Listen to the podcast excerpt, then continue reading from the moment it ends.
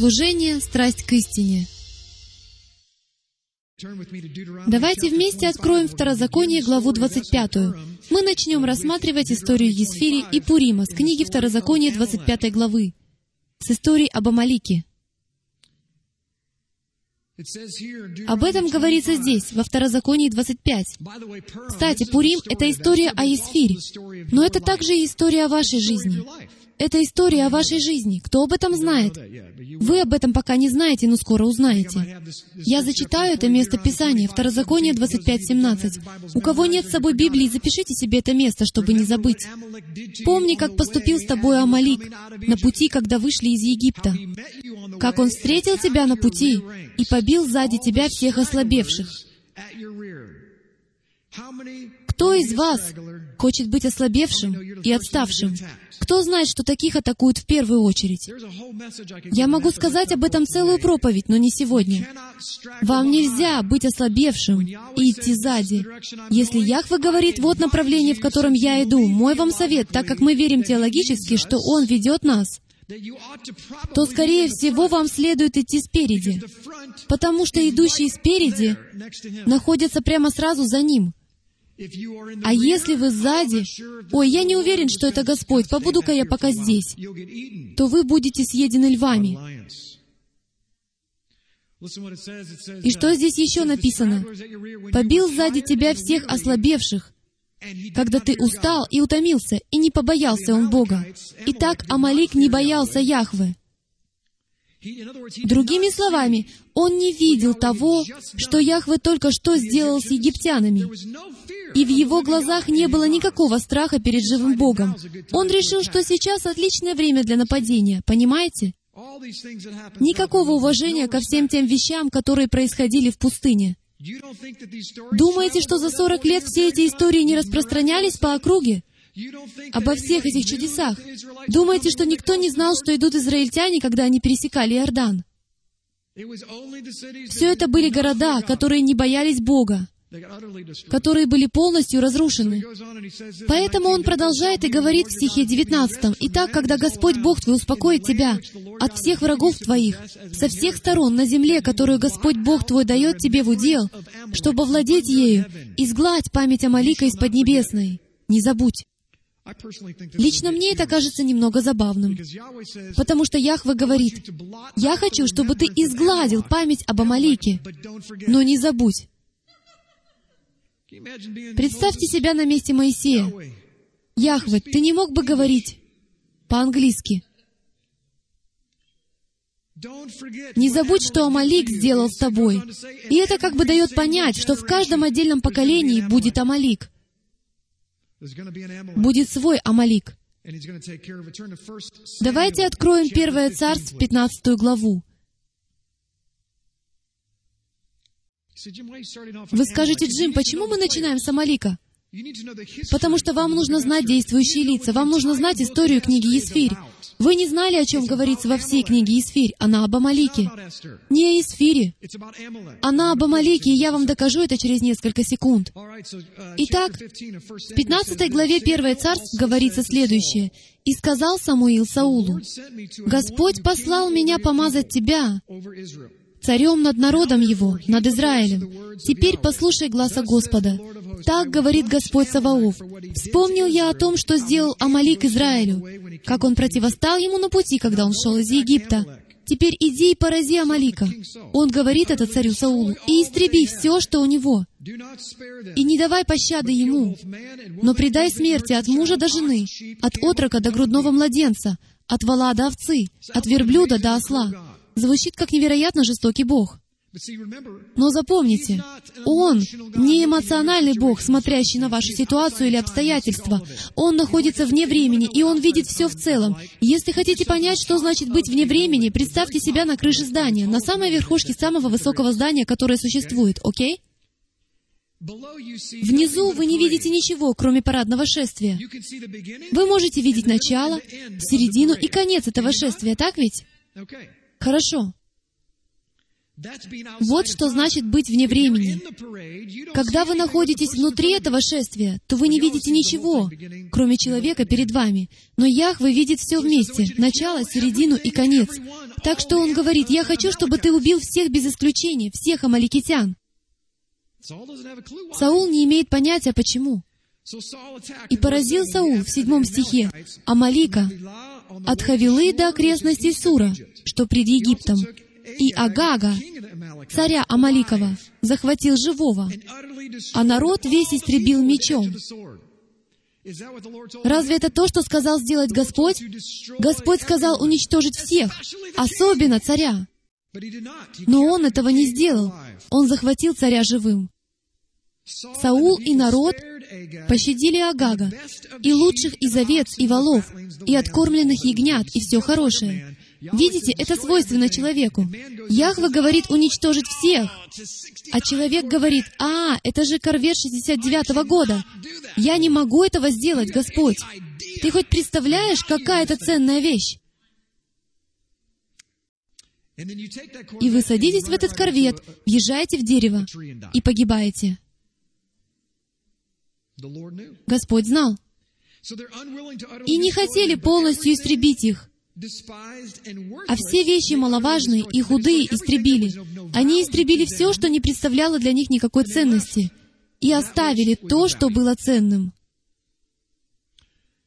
Не знал тогда Саул, что это будет стоить Израилю миллионов жизней.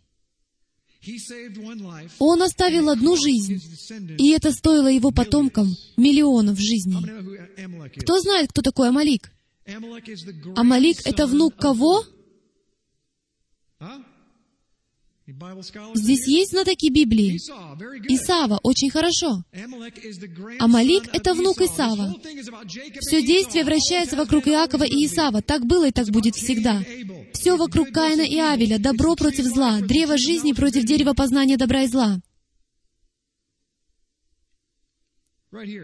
Вот смотрите, Амалик. Так выглядит имя Амалик на еврейском. Вот оно. Айн, Мем, Ламет, Куф. И что действительно интересно в этом имени, так это вот что. Насчитывается 12 тысяч.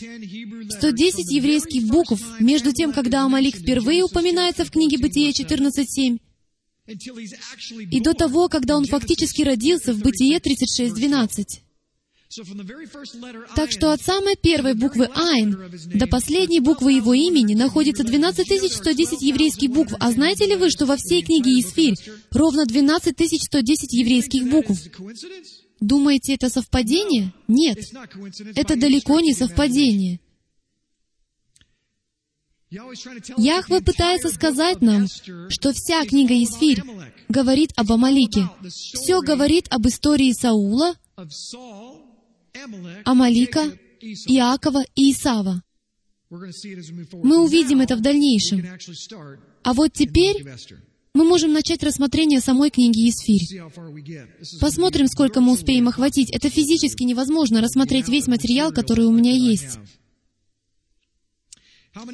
Кто знает, что книга Исфирь — это единственная книга в Библии, в которой не упоминается имени Бога, имени Яхвы, Йод-Хей, Вав-Хей? А кто знает, что вы окажетесь неправы? В вашей жизни есть две точки зрения. Ваша и его точка зрения.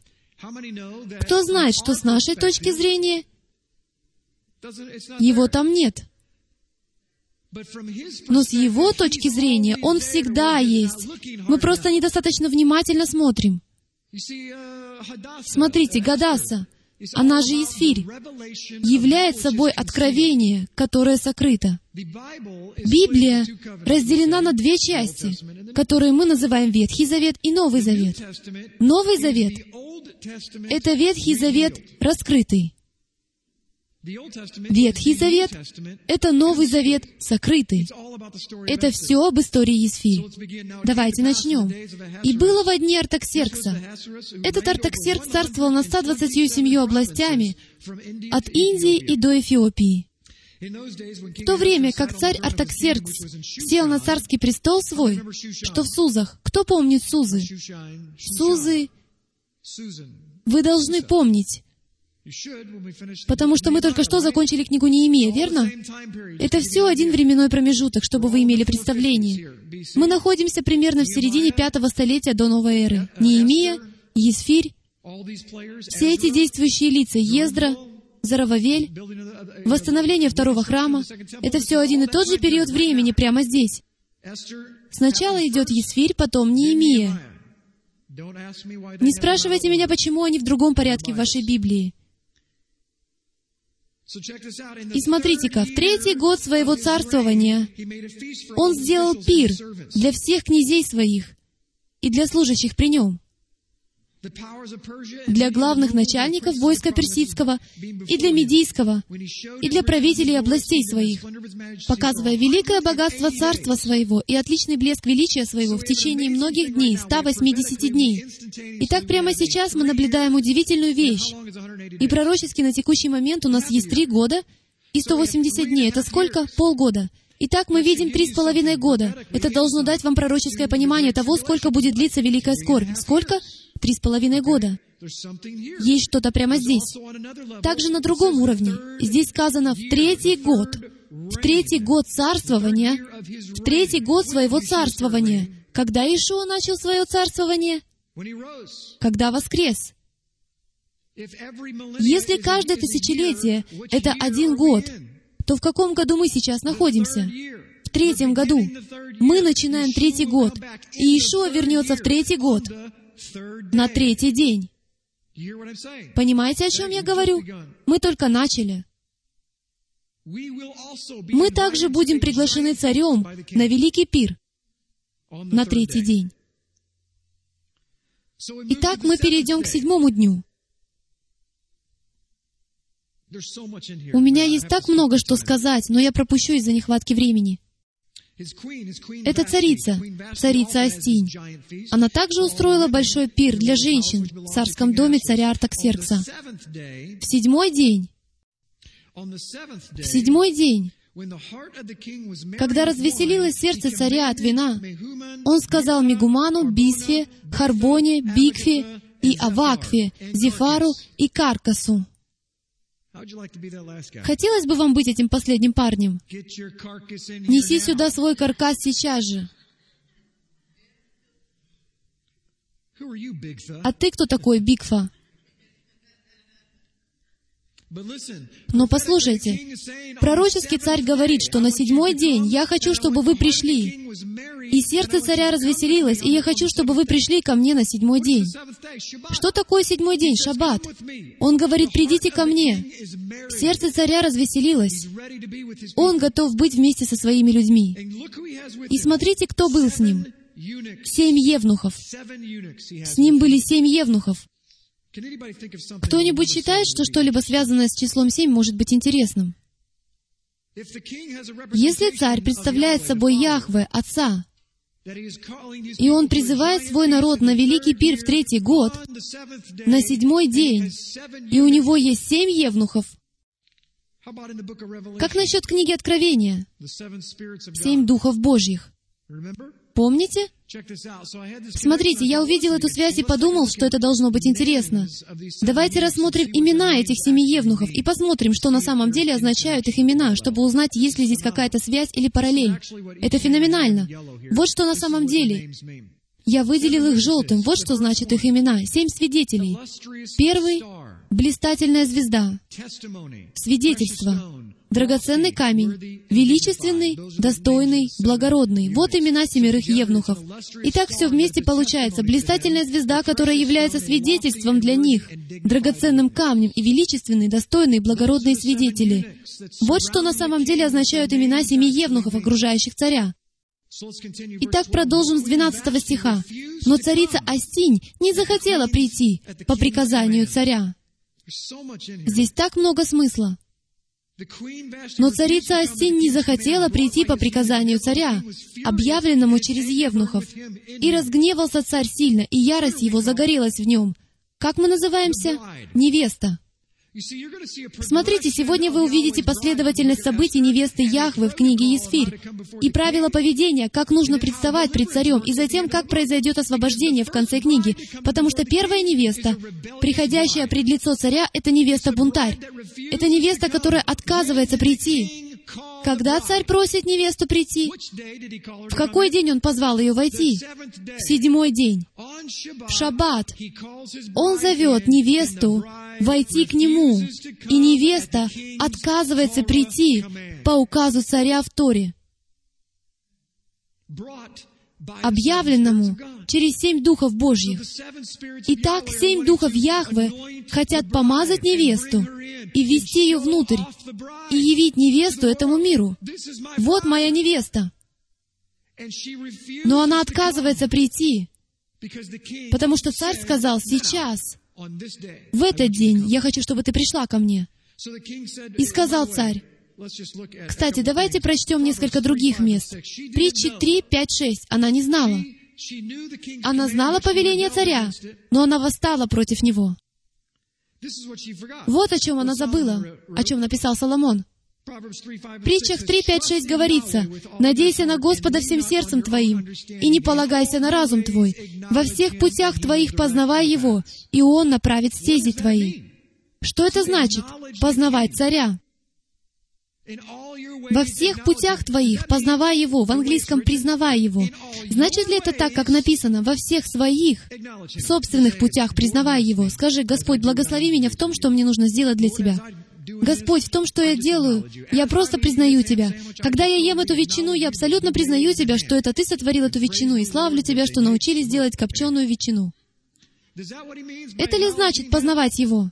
Или это значит то, что это на самом деле означает на языке оригинала, а именно во всех твоих деяниях, во всех твоих деяниях. Делай то, что Он говорит делать.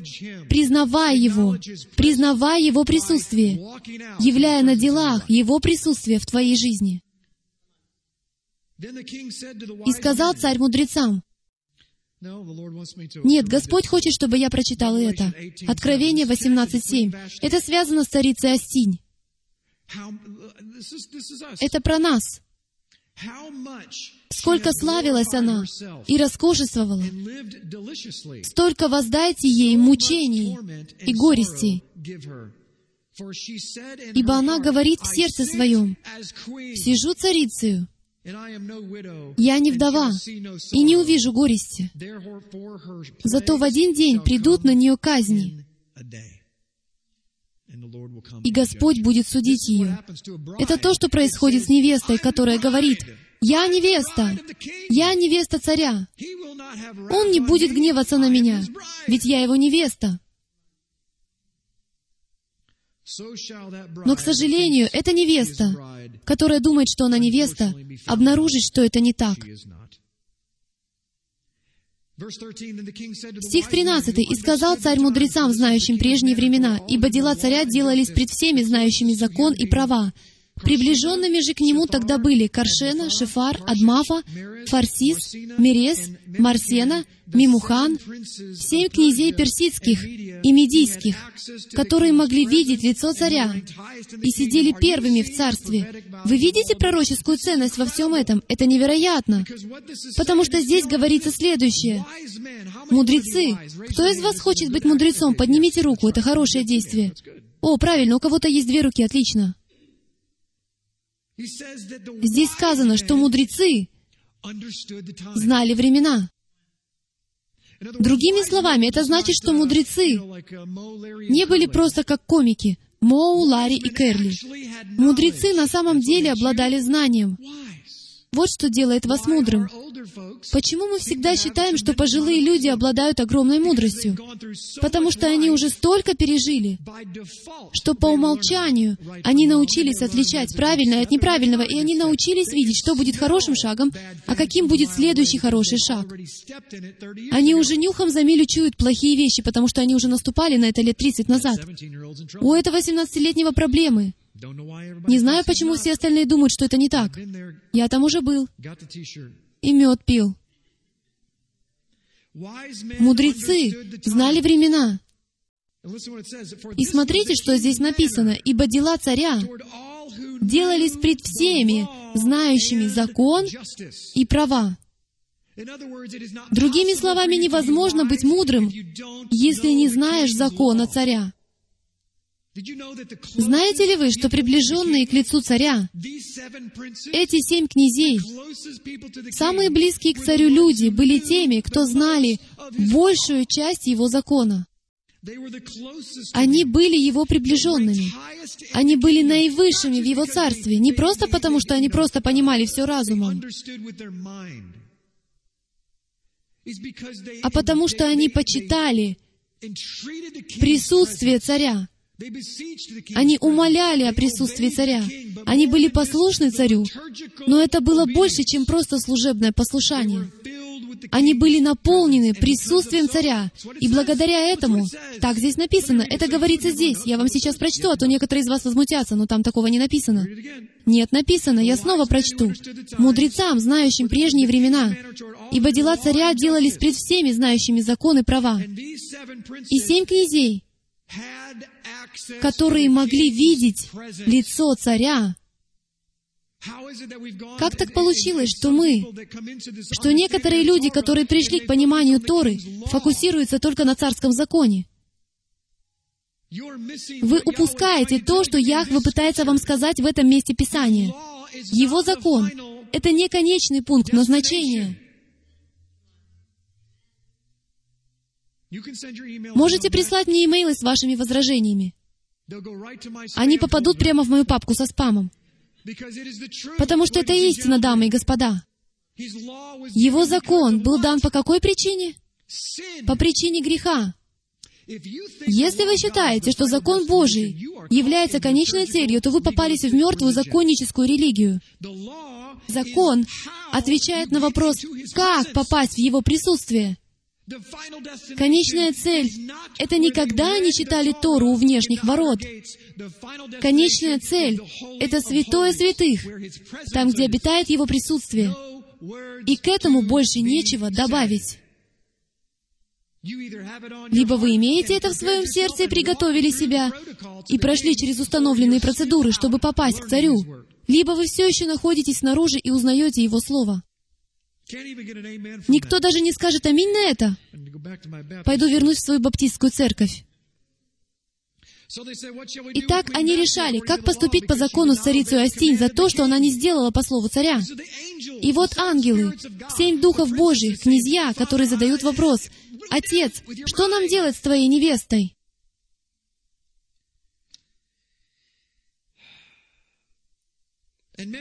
И сказал Мимухан пред лицом царя и князей, не пред царем одним виновна царица Астинь, а пред всеми князьями. и пред всеми народами, которые по всем областям царя Артаксеркса. Потому что поступок царицы дойдет до всех жен, до всех дев.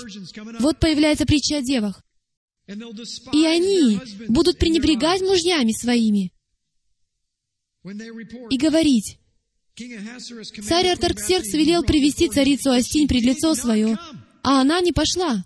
Теперь княгини персидские и медийские, которые услышат о поступке царицы, будут тоже говорить всем князьям царя, и пренебрежение и огорчение будет довольно.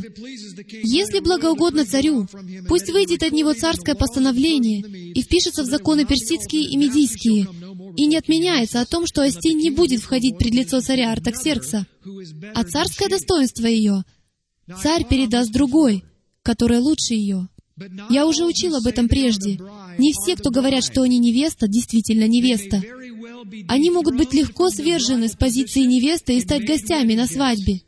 Есть причина, по которой некоторые места Писания говорят об этом. Например, «Войди, добрый и верный раб».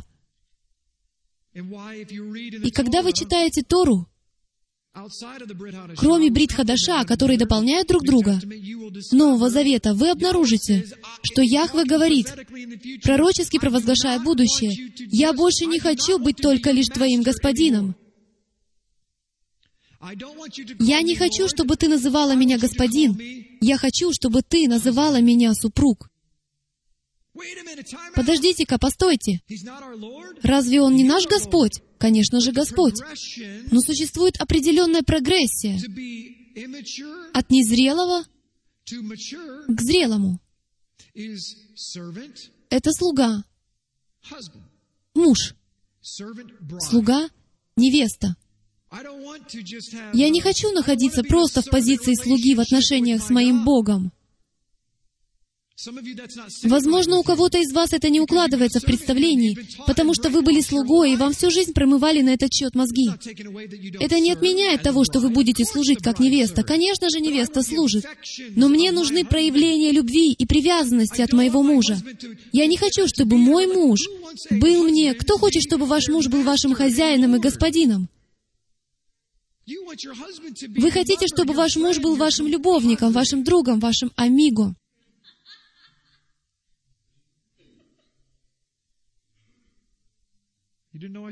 Вы не знали, что я говорю на иностранных языках?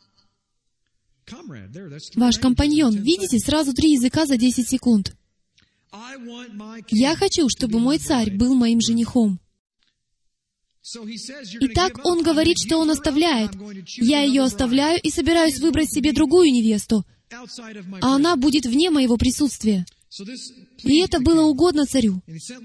И он разослал письма, и так далее, и тому подобное. И мы переходим ко второй главе. После всего, когда утих гнев царя Артаксеркса, он вспомнил об Астинь и о том, что она сделала, и что было определено о ней. И сказали отроки царя, служившие при нем, «Пусть бы поискали царю молодых красивых девиц во всех областях его царства. Пусть приведут их сюда, подготовят их и введут ко мне и я выберу, кто из них станет моей невестой. Это так прекрасно. Так прекрасно то, кем мы являемся, и что делает Яхве в земном измерении прямо сейчас. И послушайте, в восьмом стихе говорится, «Когда объявлено было, когда объявлено было повеление царя и указ его, и когда собраны были многие девицы в престольный город Сузы под надзор Гигая, тогда взята была и Есфирь в царский дом под надзор Гигая, стража жен. И понравилась эта девица глазам его, и приобрела у него благоволение, и он поспешил выдать ей притирание и все назначенное на часть ее. В английском больше, чем ей назначено. Знаете, фонетически интересно, что означает слово «назначенное» на еврейском языке. Это слово «манна». Так что позвольте мне сейчас, хотя точно еврейское слово, это все взаимосвязано, окей? Потому что здесь говорится о чем-то взвешенном, например, пища.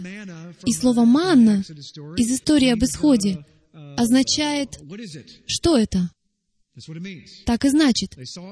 Когда они ее увидели, то говорили, что это? Это манна. И затем этимология этого слова превратилась в вес, пищу измерение.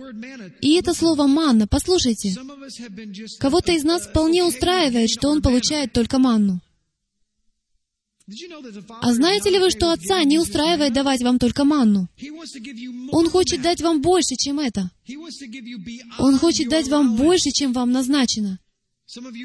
Некоторые из вас приняли самые простые, основополагающие вещи жизни как свою назначенную часть. Отец хочет благословить больше, чем это. Он хочет дать вам все благовония и притирания, которые вам нужны, чтобы быть его невестой, и приставить к ней семь девиц. Вы видите, снова и снова появляется число семь. И приставить к ней семь девиц, достойных быть при ней, из дома царского. Семь духов Божьих посланы к невесте, чтобы подготовить ее и переместил ее и девиц ее в лучшее отделение женского дома. Итак, что происходит пророчески? Невесте пока нельзя появляться пред лицо царя. Она проходит тщательную подготовку в том месте, которое определено для невесты, и о ней заботятся духи Яхвы. Здесь не сказано, что о ней заботится закон. Здесь написано, что о ней заботится его дух. О ней заботятся семь служителей Божьих. Закон заставляет вас танцевать, леди и джентльмены, выражаясь среднезападной терминологией. Но только руах будет поддерживать вас в этом танце. Вы не танцуете с законом, вы танцуете с царем. Это не называется «одна ночь с законом». Это одна ночь с царем. Авва хочет высвободить свой дух в этом земном измерении на тех, кто приготовил путь. Что делал Иоанн Креститель? Как его назвали? Тот, кто приготовил путь Господу. Да? Но как он готовил путь Господу? Он что, достал маленькую метлу и начал подметать камешки? Когда он стоял на берегу и смотрел, как люди погружаются в воду, кстати говоря, сам он в воде не стоял. Умный парень, вода в Иордане холодная. Он стоял на берегу, и его задачей было проследить, чтобы они полностью погрузились в воду. Как он готовил путь Господу? Через свое слово. Через то, что он говорил. Это было давар, это было произнесенное слово Бога, которое приготовило путь для Иешуа. Слово не было Иешуа, пока он не пришел и не принял слова, если вы понимаете, о чем я говорю. Слова Иоанна не были самим Иешуа. Аллилуйя, что Слово — это, как там написано в Галатах, закон был до Христа. Что это значит? Это вырвали из контекста и сказали, что закон здесь, Христос здесь, и с этих пор его больше не существует. Нет. Закон. Если вы прочитаете это на греческом, он направляет ко Христу. Закон ведет нас по всему этому пути до Мессии. И затем закон принял телесный облик в виде Мессии. Он не ушел, он воплотился. Слово стало плотью. Итак, им нужно было провести подготовку согласно предписаниям. Вы это слышите? Да мы могли бы посвятить недели на эту тему. Когда наступало время каждой девицы входить к царю Артаксерксу, после того, как в течение 12 месяцев выполнено было над нею все определенное женщинам, Итак, там были определения для невесты. Для невесты были инструкции. 12 месяцев подготовки. Нельзя просто сказать, вот она я, я твоя невеста и бесцеремонно ворваться прямо к царю. Шесть месяцев мировым маслом и шесть месяцев ароматами и другими притираниями женскими. Так что, дорогие женщины, если хотите иметь прекрасную кожу, купайтесь шесть месяцев в мировом масле. Насколько я понимаю, так оно и есть. Мира является прекрасным косметическим средством. Тогда девица входила к царю. Чего бы она ни потребовала, ей давали все для выхода из женского дома в дом царя. Вечером она входила и утром возвращалась в другой дом женский под надзор Шаасгаза, царского евнуха, стража наложниц, и уже не входила к царю, разве только царь пожелал бы ее, и она призывалась бы по имени. Когда настало время Исфири, дочери Мардахея, извините, дочери Аминадава, дяди Мардахея, который взял ее к себе вместо дочери, идти к царю, тогда она не просила ничего, кроме того, о чем сказал ей Гигай, Евнух царский, страж жен. Это невероятно. Здесь так много духовного смысла. Каждая женщина, представьте себе, находится в этом помещении и выбирает себе все, что пожелает, чтобы попытаться украсить себя для царя. Каждая из них говорит, «О, какая красота, я возьму это, и это мне нравится, а это...» «Не, оранжевый на мне не смотрится, но мне идет коричневый». Так что принесите мне сюда коричневый. И да, мне нужно вот это кольцо. Золото — это не мой цвет, мне больше идет серебро. И все они себя украшают, и все они идут к царю, предстают пред царем. И только одна говорит духу, который ее охраняет. Ты единственный, кто знает, что нравится царю. Ты скажи мне, во что мне нужно одеться. И тогда Евнух говорит, ты права. Чего ты не знаешь, это... Позвольте мне немного пофантазировать. Ты не знаешь, что царь не любит золото и не любит серебро. Царь любит рубины. Или что-нибудь другое. Может быть, царю нравились гладиаторы.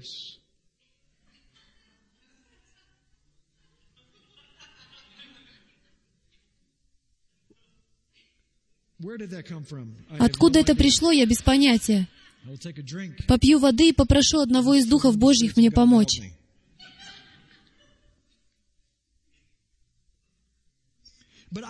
Но мне представляется, что Есфирь вошла в царский дворец и была одета во что-то такое, о чем никто не знал.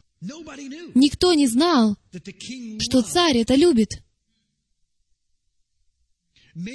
Может быть, это был определенный шарф, который висел на стене. Но никто в женских чертогах не знал, что этот шарф висел на стене уже 30 лет, и что это было молитвенным покрывалом его матери. Никто бы не заметил, он был порванный, потрепанный. Но Евнух сказал, вот это привлечет его внимание. Позвольте задать вам вопрос. Что вы делаете для того, чтобы привлечь внимание вашего мужа? Делаем ли мы то, что хотим мы? Вот чем мы занимаемся. Церковь украшает сама себя тем, что нравится ей. Украшает себя вещами, которые, как она думает, захочет увидеть Отец. Сколько раз люди мне говорили, знаешь, Джим, для меня это значит совсем другое. Для меня это значит другое. Сколько раз мне приходилось это повторять в учении истины или традиции? Неважно. Совсем не важно, что это значит для тебя. Важно только то, что это значит для него. Реальный случай. Кто-то смотрел видео «Истина или традиция». Если кто-то не смотрел, советую вам посмотреть. Это DVD у нас пользуется наибольшей популярностью. И там я повторил эту фразу восемь раз. Один друг позвонил мне и говорит, Джим, ты не поверишь. Но мой родственник только что посмотрел это учение, позвонил мне и сказал, но для меня это значит совсем другое. Ой, вей! У некоторых людей нет ушей, чтобы слышать, потому что они хотят все делать по-своему. Они хотят украшать себя по-своему. И полюбил царь Есфирь более всех жен, и она приобрела его благоволение и благорасположение более всех девиц. Притча о девах. И он возложил царский венец на голову ее и сделал ее царицей на место Астинь. И сделал царь большой пир. Пир ради Есфири. Пир ради явленной, которая была сокрыта. Вот что это значит на еврейском. Знаете, какова этимология имени Исфирь? Ее изначальное имя было Гадаса, что значит мирт. Окей? Но ее, можно сказать, языческое имя Есфирь, которое происходит от Иштар, богини плодородия Востока, звезды Востока. И то, что она была так названа, имеет свой смысл. Это было наивысшим именем в царстве во времена язычников. Это Иштар. Царица Небесная, как они ее называли. Это также несет в себе совершенный пророческий смысл, потому что чем мы занимались последние 1800 лет? Мы служили богине Иштар, сами того не зная. Мы даже устраиваем торжество воскресенье Иштар. Мы называем это пасхальное воскресенье. Мы барахтались в язычестве 1800 лет. Наше имя было Исфирь, и мы даже не знали своего настоящего имени. Мы не знали, что мы не станем царицей, если у нас характер Астинь. И сделал царь большой пир для всех князей своих и для служащих при нем. Пир ради Исфири, и сделал льготу областям, и роздал дары с царственной щедростью. Роздал дары с царственной щедростью. Кто из вас знает, что это почти прямая цитата Равина Шауля из Нового Завета, апостола Павла? Он говорит, «Бог раздал дары своей церкви, как ему было угодно. Павел знал весь Ветхий Завет наизусть. Как вы думаете, возможно ли такое, что Павел мог использовать это место? Может быть. Итак, Есфирь открыла свою принадлежность. Она практически хранила свою семейную принадлежность к евреям в тайне. Потому что, помните, они были в плену. Они были в плену. Израиль еще не был восстановлен. Неемия еще не восстановил стены. Итак, мы перейдем к третьей главе. После сего возвеличил царь Артаксеркс Амана, сына Амадафа, Вугиянина. в оригинале агагитянина, то есть из племени Агага. Агаг, кто это? Кем был царь Агаг? Это был царь Амаликитян. Тот, кого не убил Саул. Кто является прапраправнуком царя? Никто иной, как Аман. Правильно. Гости скажут, что здесь происходит? Кажется, я только что слышал шумелки в церкви. Нет, вы только начали слышать шум. Аман является прямым потомком того, кто должен был быть уничтожен. И поэтому Аман вынашивает такой план по уничтожению всех евреев, чтобы избавиться от них. Он узнает, потому что вот что произошло. Мардахей находится у ворот. Амана возвеличивают, и все кланяются пред ним, кроме Мардахея. Что ж, Амана это выводит из себя. Поэтому он говорит, «Я отплачу Мардахею, я убью всех, кто является его потомком, я убью весь народ, уничтожу всех поголовно». И когда увидел Аман, что Мардахей не кланяется и не падает ниц пред ним, то исполнился гнева Аман. И показалось ему ничтожным наложить руку на одного Мардахея. Но так как сказали ему, из какого народа Мардахей, послушайте, то задумал Аман истребить всех иудеев. В первый месяц, который есть месяц Нисан, в двенадцатый год царя Артаксеркса, и бросали пур, то есть жребий. Вот что значит пур. Пред лицом Амана, изо дня в день, и из месяца в месяц, и пал жребий на двенадцатый месяц, то есть на месяц Адар, на тридцатый день. То есть практически ровно через 12 месяцев, через 11 месяцев, они собрались убить всех евреев. Вот так выпал их жребий. И сказал Аман царю Артаксерксу, «Есть один народ, разбросанный и рассеянный между народами по всем областям царства твоего, и законы их отличны от законов всех народов. И законов царя они не выполняют. И царю не следует так оставлять их. Это невероятно, простите мне мой восторг, потому что в этом такой явный пророческий смысл. Что Хасатан делал пред царем? Обвинял братьев. Сегодня он обвиняет братьев, рассеянных за пределами четырех сторон его царства. И вот что он говорит. Он говорит, их законы отличаются от твоих законов. Улавливаете связь? Аман не врет, так же, как не врет и Хасатан пред лицом Яхвы. Наши законы стали отличны от законов царя. Он говорит, они не выполняют законов царя. И снова он прав. Поэтому послушайте, не следует царю оставлять их в своем царстве. Если царю благоугодно, то пусть будет предписано истребить их, и десять тысяч талантов серебра я отвешу в руки приставников, чтобы внести в казну царскую. Вот он, Иуда. Послушайте меня, здесь мы видим Иуду. Намек понят. Тогда снял царь перстень свой с руки своей и отдал его Аману, сыну Амадафа, вугиянину, чтобы скрепить указ против иудеев. Помните, что Северное царство, дом Израиля, рассеян по Ассирии. Они здесь не фигурируют. Это произошло несколькими годами ранее. Сейчас здесь только дом Иуды, Южное царство. И сказал царь Аману, «Отдаю тебе это серебро и народ, поступи с ним, как тебе угодно». И призваны были писцы царские в первый месяц, в тринадцатый день его. И написано было, как приказал Аман, к сатрапам царским и к начальствующим над каждой областью и к князьям у каждого народа. И он отправляет это во все четыре конца известного на тот момент мира, того царства, сообщая всем людям, что если они не будут соблюдать его законов, то будут уничтожены. Вот это очень интересно, потому что здесь находится самая невероятная параллель во всей Библии. Но чтобы это понять, вам необходимо знать еврейскую Библию и еврейский календарь. Давайте продолжим чтение. Итак, Есфирь соглашается помочь.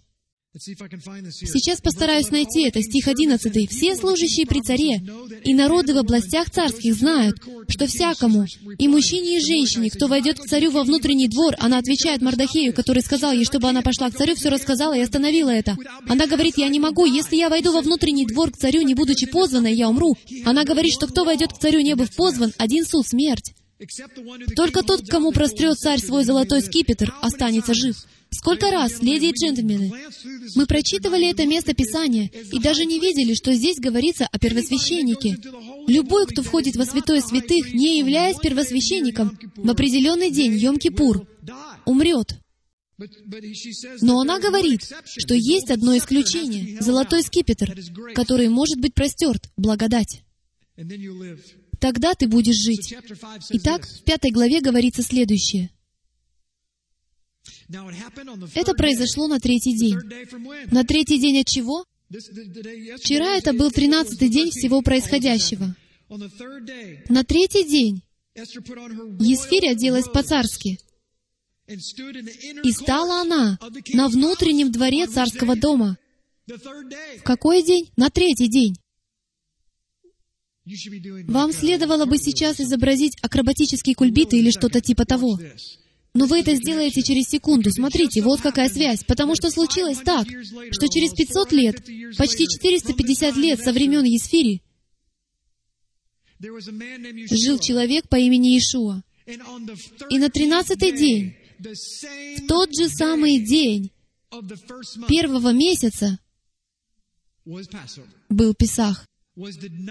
Это была та ночь, когда он ужинал со своими учениками на тринадцатый день. И Иешуа сделал заявление на тринадцатый день,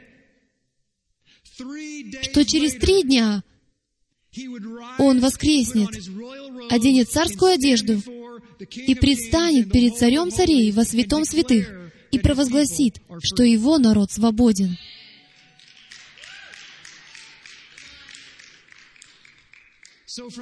Итак, после тринадцатого состоялся трехдневный пост — до третьего дня.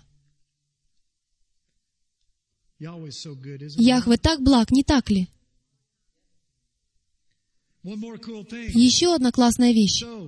Итак, мы понимаем, что имени Бога Йод Хей Вав Хей в книге Есфирь нет. Во всяком случае, в буквенном виде. Но смотрите, как оно сокрыто и где оно сокрыто. Есфирь 5.4 говорит вот что. И сказала Есфирь, она находится в присутствии царя. Если царю благоугодно, пусть придет царь с Аманом сегодня на пир, который я приготовила ему. Вы не увидите этого на английском, но на еврейском вы увидите именно эту фразу. Послушайте. Иешуа перед троном. Пусть придет царь с Аманом сегодня на пир, который я приготовила ему. Итак, что происходит? Когда Иешуа воскресает из мертвых, то Хасатану готовится суд. Потому что работа завершена. Смотрите, сатана, противник стоит перед Яхве на третьем небе и обвиняет Божий народ, рассеянный по четырем концам земли, за то, что они нарушают Его Тору, говоря, что они не принадлежат Твоему царству. Ты не можешь позволить им войти согласно Твоему собственному закону. Ты не можешь их впустить, потому что Ты сказал даже в Брит Хадаша, где говорится в 1 Иоанна 5 главе, которая цитирует Тору, что единственный способ любить Бога — это соблюдать Его закон в духе Иешуа. Ты не можешь их впустить. И он все это время прав. Но когда Гадаса надела свои царские одежды на третий день после поста, когда Иешуа одевает свою царскую одежду и предстает перед царем, то вот что происходит. Он просит, чтобы Хасатан предстал перед царем. И вот что говорится на еврейском. Вот как это выглядит. Эта фраза «Пусть царь с Аманом придет сегодня», Первые буквы этих слов на еврейском — Йод, Хей, Вав, Хей. Яхве — это царь, Аман — это Хасатан. И пусть они придут сегодня, потому что суд и отмщение принадлежат мне, говорит Господь Бог. Аминь.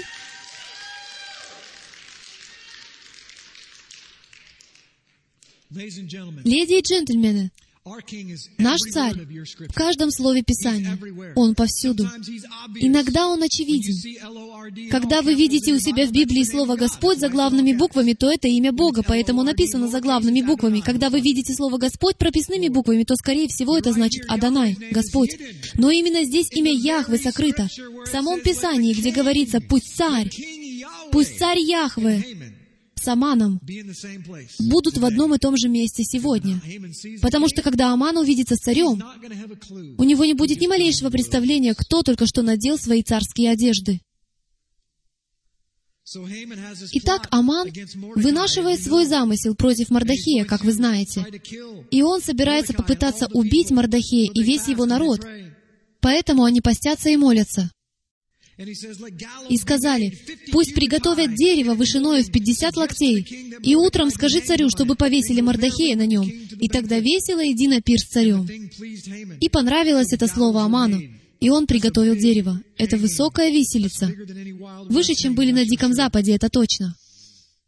В ту ночь Господь отнял сон от царя. И он велел принести памятную книгу дневных записей, и читали их пред царем. Кто из вас засыпал, читая книгу Паралипоменон?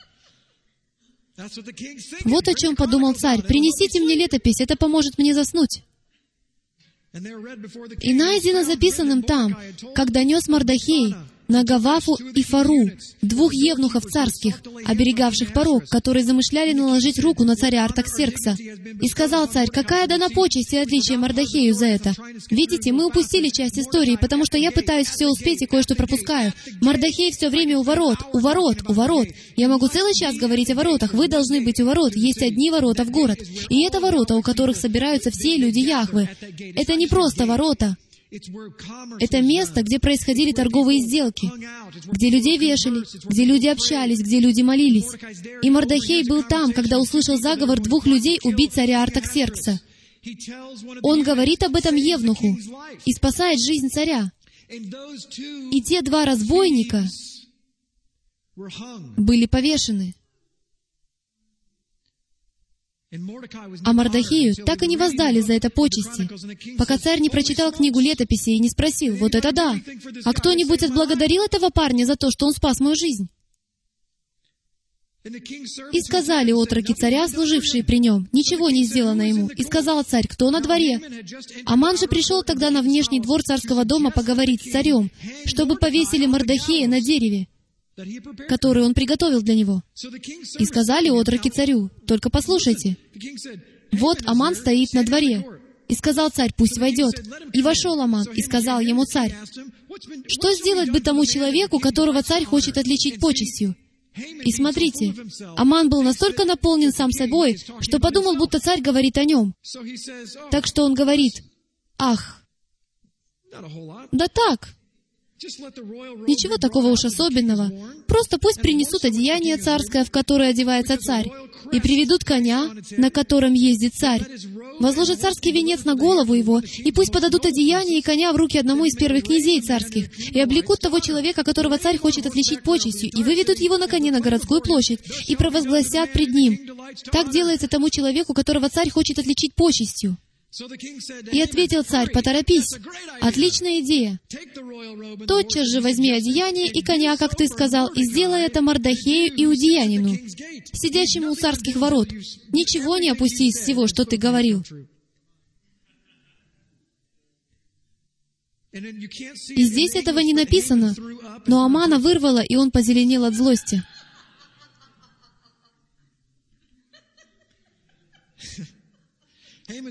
И взял Аман одеяние и коня, и облег Мардахея, представляю себе его лицо, и вывел его на коне на городскую площадь.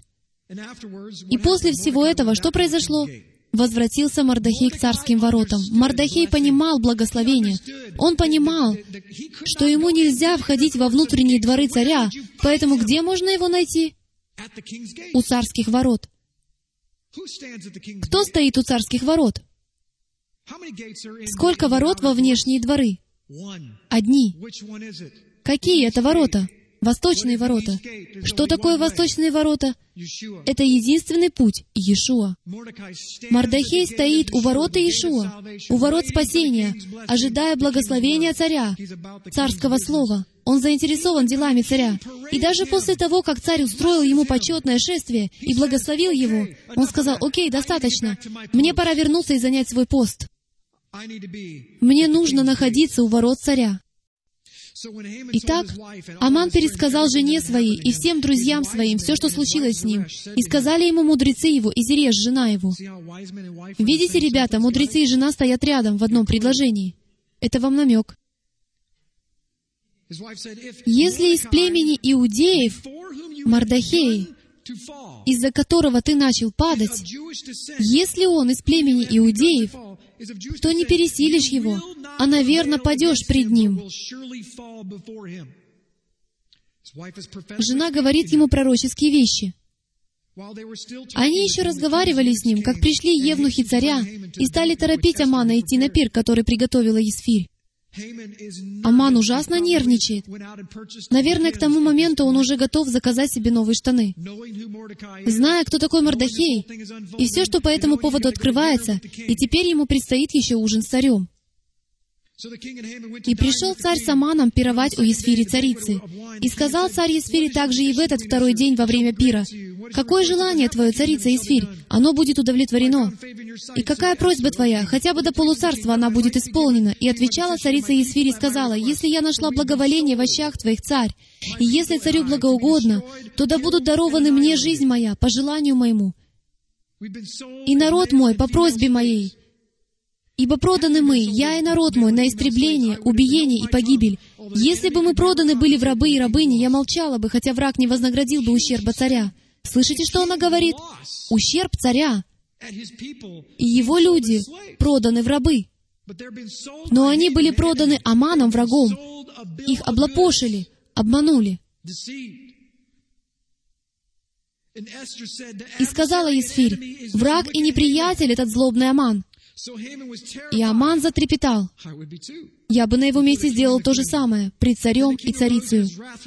И царь встал в гневе своем с и пошел в сад при дворце. Он был так разгневан.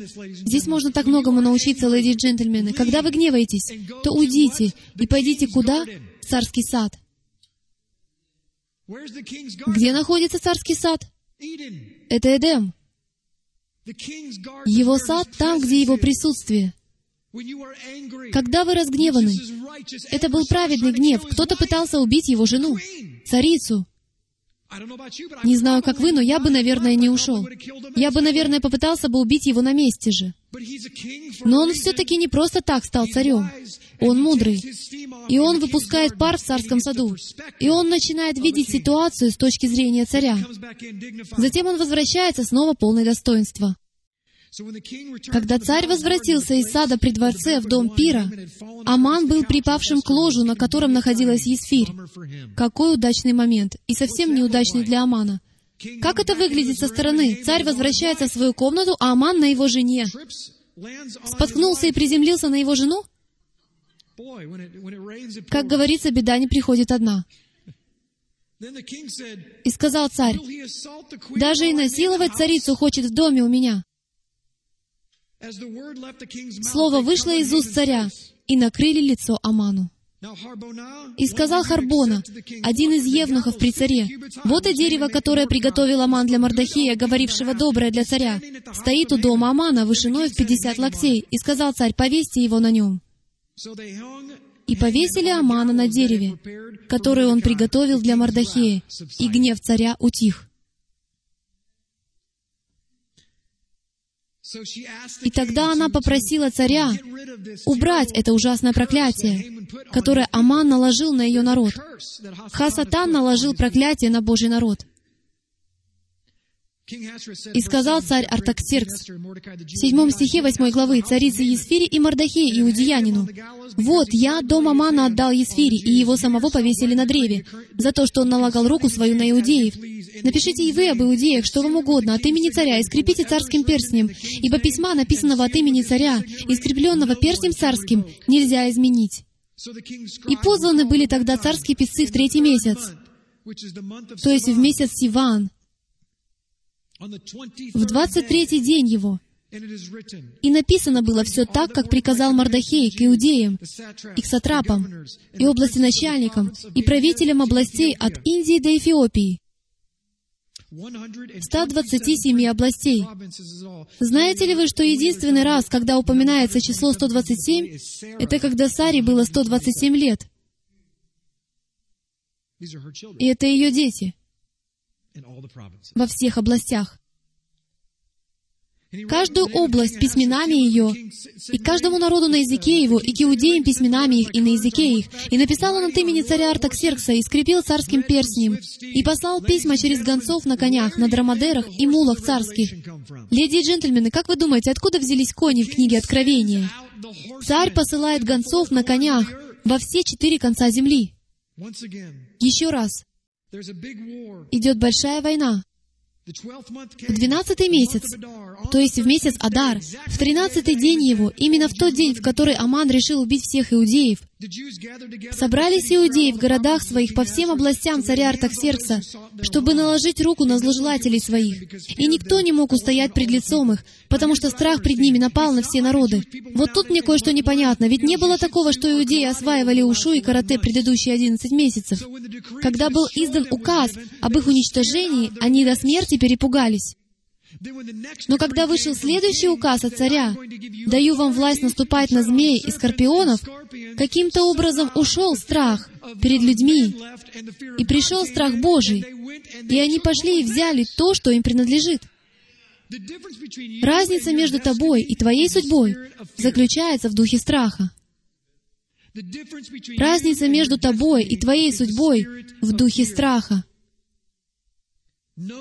Знай, каков указ царя, и ты исполнишь то, что Бог призвал тебя исполнить.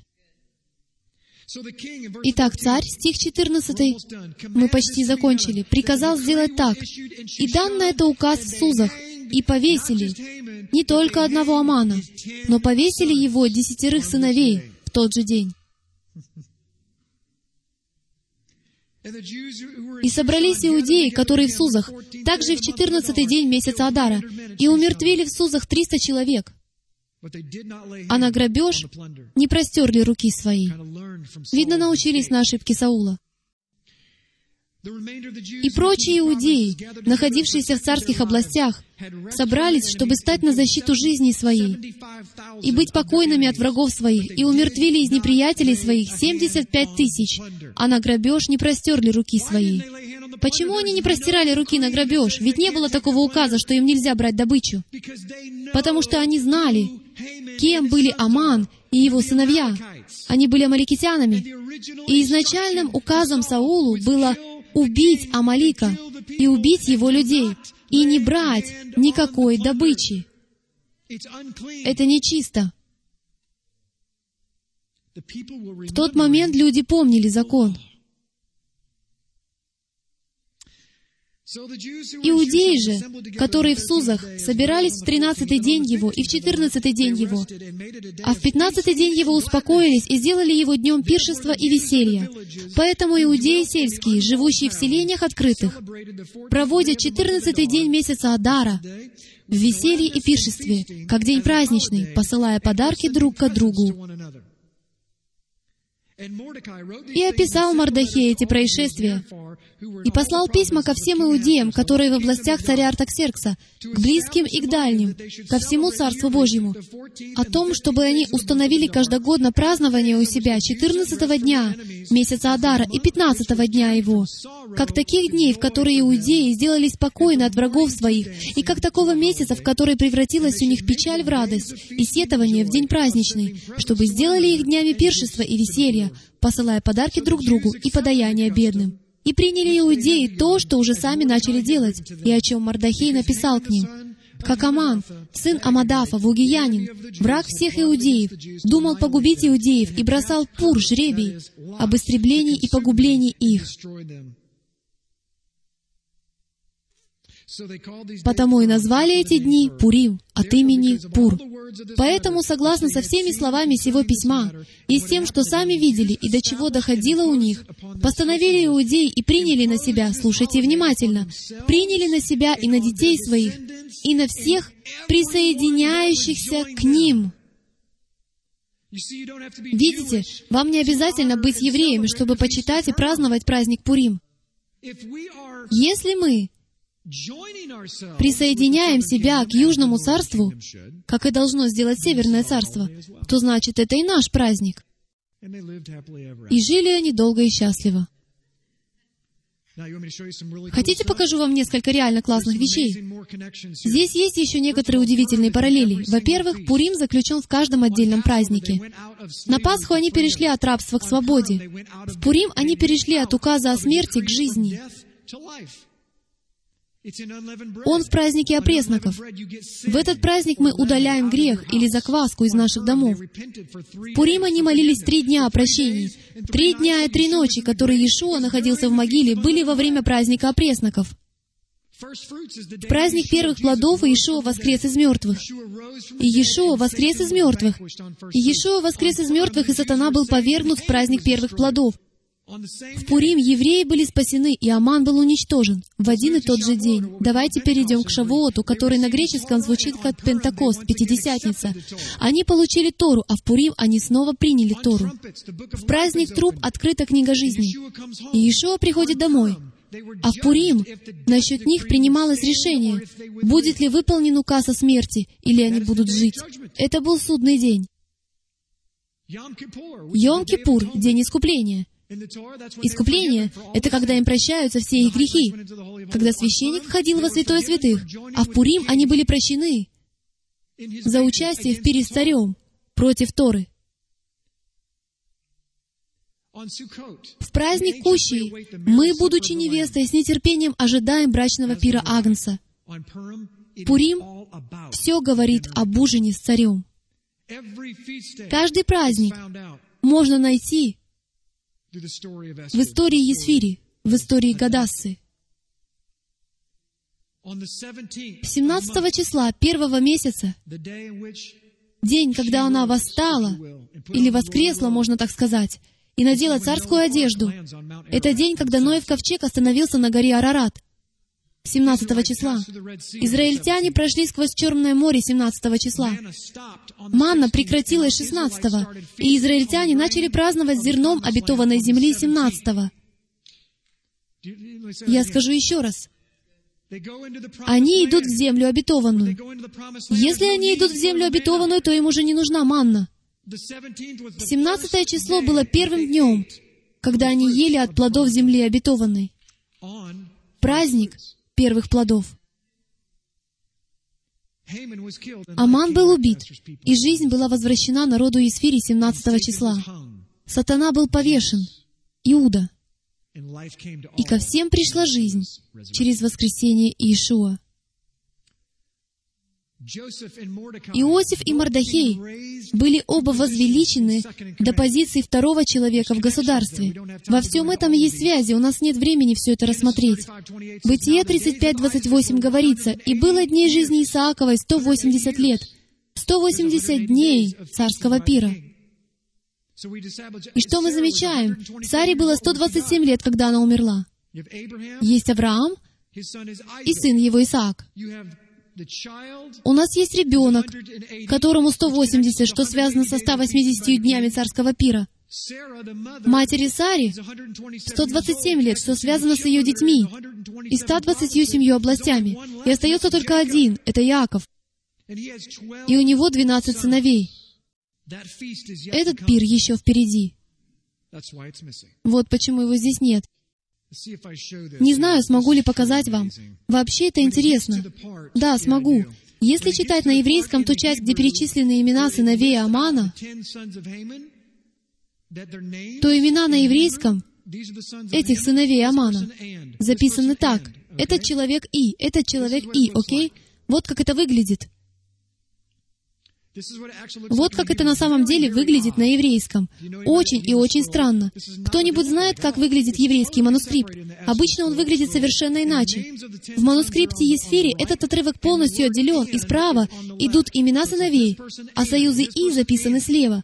Так что получается, этот человек «и», этот человек «и», почти как «и» кто-то, как будто другой человек. За каждым именем как будто есть еще другой, которого не хватает. Но что действительно странно, так это если присмотреться, то вы увидите эти маленькие еврейские буквы красного цвета.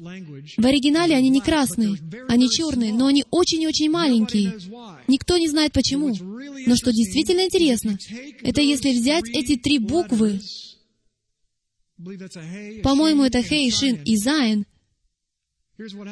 то вот что произойдет, если поставить их вместе. Тав, Шин и Зайн. Это три маленькие буквы в тексте. Если поставить их вместе нумерологически, потому что каждая еврейская буква — это также число, получится 5707. 5707 приходится на 1946 год, ровно на 16 октября 1946 года. А именно в этом году Ашана Раба, 21 Тишрей, был последний день Суккота, когда ставится печать на постановлениях Яхвы. О нет, вы еще не видели почему. Это в следующем слайде. Если вы знаете, что произошло 16 октября 1946 года, именно в этот день, то вы поймете, почему там стояло слово «и» после каждого сына Амана. Потому что 16 октября 1946 года, по-моему, там был журнал Time или какой-то другой журнал того времени, в котором была эта новость. Десять людей Гитлера были повешены. Один за другим. Каждый из десяти человек был приговорен к повешению, занял свое место под виселицей и произнес последние слова. Затем Юлиус Штрайхер подошел к месту под петлями, и прямо перед тем, как был повешен, Штрайхер прокричал свои последние слова. Праздник Пурим 1946. Тот же самый день. Через 2300 лет, после того, как были повешены десять сыновей Амана, и что еще удивительно, так это что вообще-то в тот день должны были повесить одиннадцать человек. Один из них покончил жизнь самоубийством до того, как идти на виселицу. В каждом поколении, леди и джентльмены, есть свой Амалик. В прошлом поколении это был Гитлер и его десять сыновей. Это был Аман и его десять сыновей.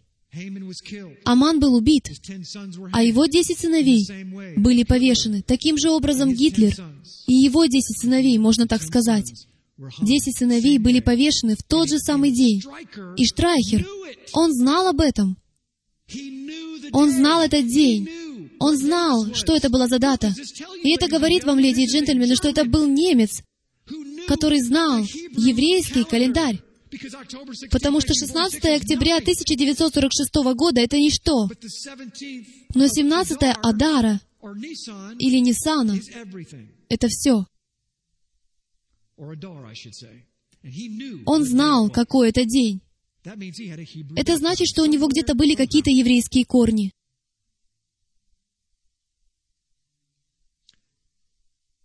Интересные факты об этой книге. Это единственная книга, в которой не упоминается имени Яхвы. Но мы выяснили, что его имя сокрыто и одновременно явлено в этой книге. Исход 17.16. «Ибо сказал он, рука на престоле Господа, брань у Господа против Амалика из рода в род». Ахмадинежад — это сегодняшний Амалик. Слава Господу, что однажды амаликитяне будут уничтожены. Так же, как Есфирь проходила целый год подготовки для встречи с царем, так же и мы должны пройти через необходимую подготовку, чтобы удалить от себя всякую нечистоту. Вся история Есфири заключается в том, что царь избирает свою невесту. Невеста приближается к царю таким путем, какой царю по душе. Здесь все рассказывает о том, как важно знать, когда нужно подчиняться власти, а когда нужно открыто противостоять власти. Знаете ли вы, что это очень легко понять, в каких случаях нужно не повиноваться власти, когда она перечеркивает указания царя?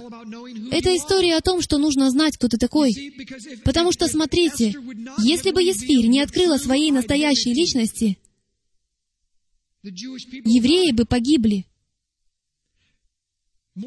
Мардахей сидит у ворот и умоляет Есфирь, говоря, «Есфирь, ты должна это сделать, плана Б не существует. Ты должна войти к царю. Ты должна приготовить себя, ты должна рискнуть». И я скажу вам также, у нас забрали Тору. Наша индивидуальность была украдена у нас. Вся земля умирает, ожидая, что мы пойдем к ним. Если не мы, то кто же? Что, если нет никакого плана «Б»? Сотни миллионов людей смотрят TBN каждый день.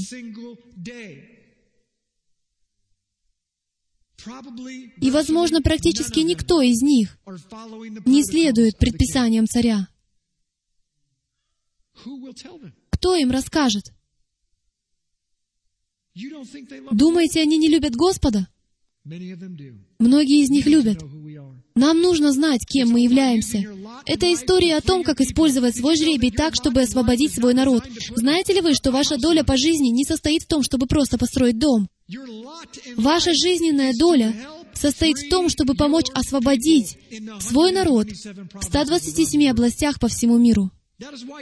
Вот почему вы здесь. Если вы присоединились к этому служению по какой-либо другой причине, кроме как для того, чтобы освободить свой народ, то найдите себе другое служение, у которого есть то, что вы ищете. Там вам будет комфортнее. Мы здесь не для того, чтобы чувствовать себя комфортно. Мы здесь для того, чтобы освободить Его народ. Это история о том, что Яхва устраивает каждую деталь вашей жизни. Знаете ли вы, что все находится под его контролем? Брак. Что говорит Писание? То, что Хасатан задумал во зло, Яхве обратил во благо. Ибо планы, которые я имею для тебя, не ужасные, говорит Господь, правильно? Но это планы на жизнь. Все содействует ко благу любящим Господа и призванных по Его изволению, так? Все содействует ко благу. Тебе не нужно видеть Яхвы. Все, что тебе нужно, это знать, что Он там. Знать, что Он действует на твоей стороне. Неважно, думаешь ли ты, что через пару недель ты станешь бездомным. Мы не живем видимым. Мы живем верой, зная, что Яхве находится за кулисами, подготавливая банкет, подготавливая чудо. То, что он готовит, смотрите, я постоянно об этом говорю, Хасатан, самое большое преимущество врага заключается в чем? Он невидимый. Но знаете что? И мой царь тоже. Его самое большое преимущество не только в том, что он невидимый, но также в том, что он сотворил убийц, которые видимы. Так что он может маскироваться. И каждый раз, когда они делают что-то, мы построили виселицу для Джима Стейли высотой 50 футов, Хасатан говорит, да, сделайте 51. И отец говорит, я собираюсь повесить их на ней, и они даже об этом не знают. Скажем на это аминь. Есфирь имеет отношение к Иштар, богине любви и плодородия, царице небесной. Есфирь стала царицей примерно через 50 лет после того, как в Иерусалиме был восстановлен храм, после возвращения из Вавилона.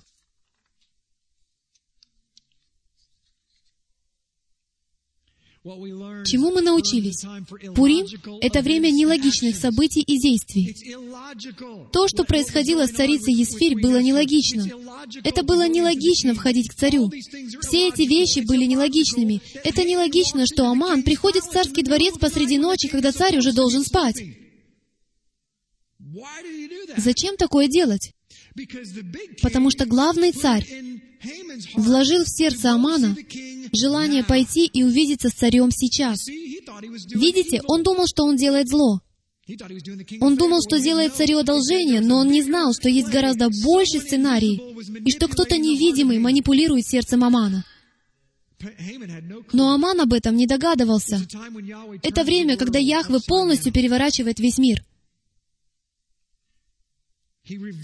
Он направляет пути этого мира в обратную сторону и приносит избавление своему народу, когда они совершают тишуву. Обращаются от своих грехов. И, кстати, не ранее того. Потому что, как он говорит, если мой народ, именуемый моим именем, смирится предо мной и помолятся и обратятся от худых путей своих, нам нужно смириться, молиться и обратиться от своих худых путей. И когда мы совершим тишуву, покаяние, тогда Царь нас услышит, и нам будет позволено предстать пред Ним. Мы также узнали, что то, что нам кажется плохим, на самом деле неплохое. Враг может рвать и метать, вставать на дыбы, но, леди и джентльмены, все это всего лишь внешний фасад. Яхве держит все под своим контролем. Мы видим напоминание, что когда что-то происходит физически, нам нужно реагировать духовно. Вы не должны реагировать физически. Даже царь знал, что нужно пойти в царский сад. Это духовное движение. Вы разозлились на свою жену или мужа? Двигайтесь. Поступите духовно.